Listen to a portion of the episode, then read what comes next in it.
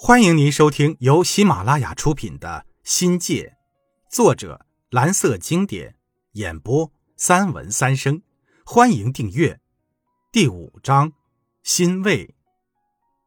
我们宿舍对面的那栋楼，住的是出国留学预备人员，年纪要比我们大一些，大部分属于国家公派出国前必须培训的人才。我们既羡慕又好奇。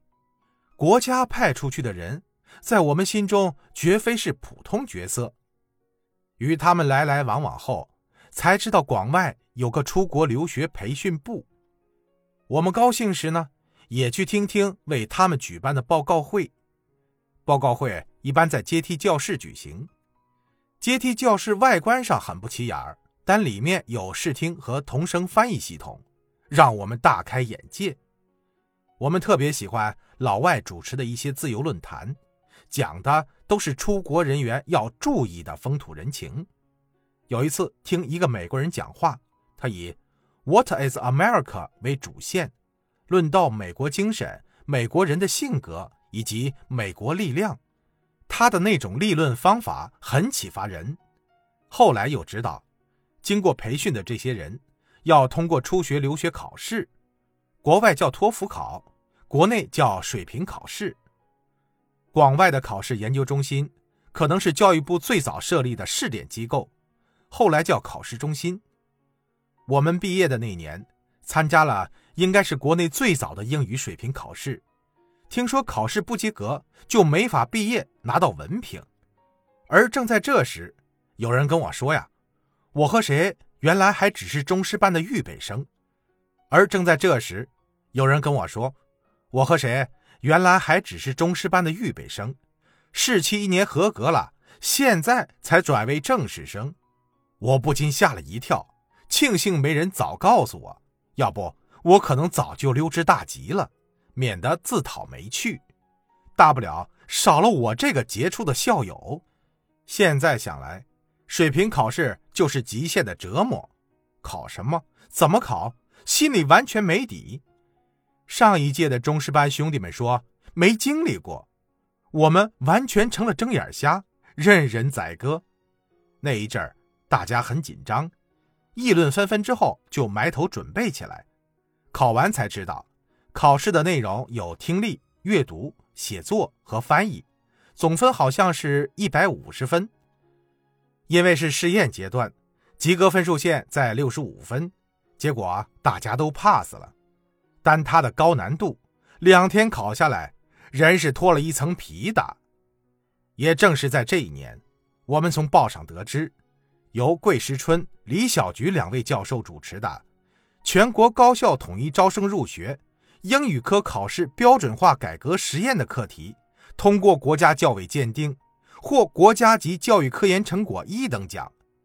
考试的模式在广东省试行。两年后，即一九九二年推广至全国。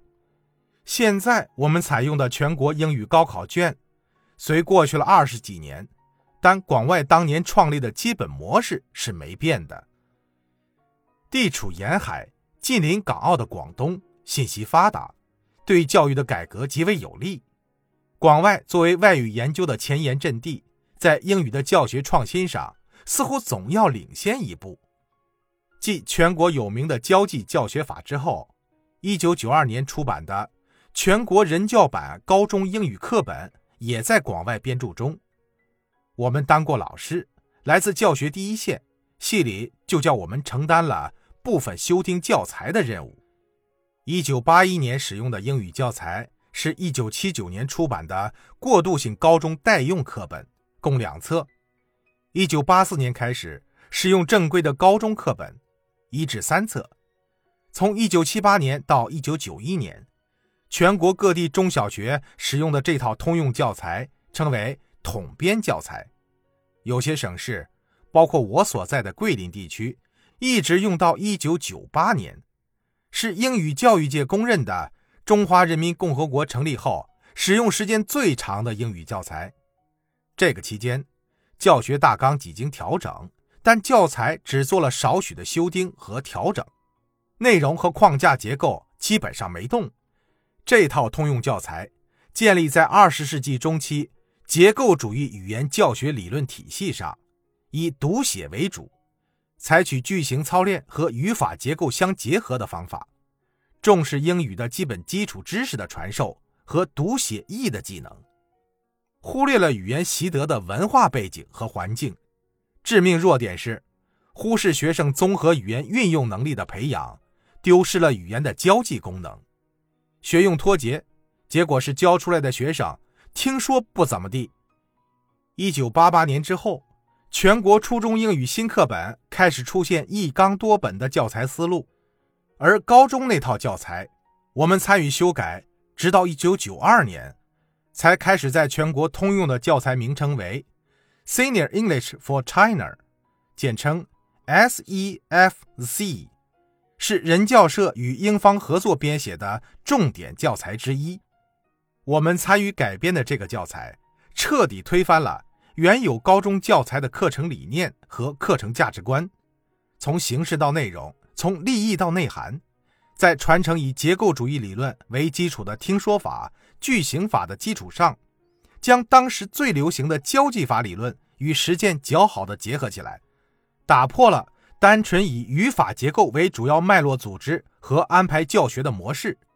采取了结构法与功能法相结合的编写套路，基础理论就是李小菊教授创立的交际教学法。我们两个班四十名学员，只负责几个章节的修订，每人十几页分到手上以后，我们想知道的是编者的编写意图，而教授们呢，是想听听我们对内容的编排和表现形式上的建议。说实话。教授们从我们身上得到的东西十分有限，在一个月的时间内，倒是让我们足足过了一把编者的瘾。至于我们的建议对新编教材有多大的影响，就不得而知了。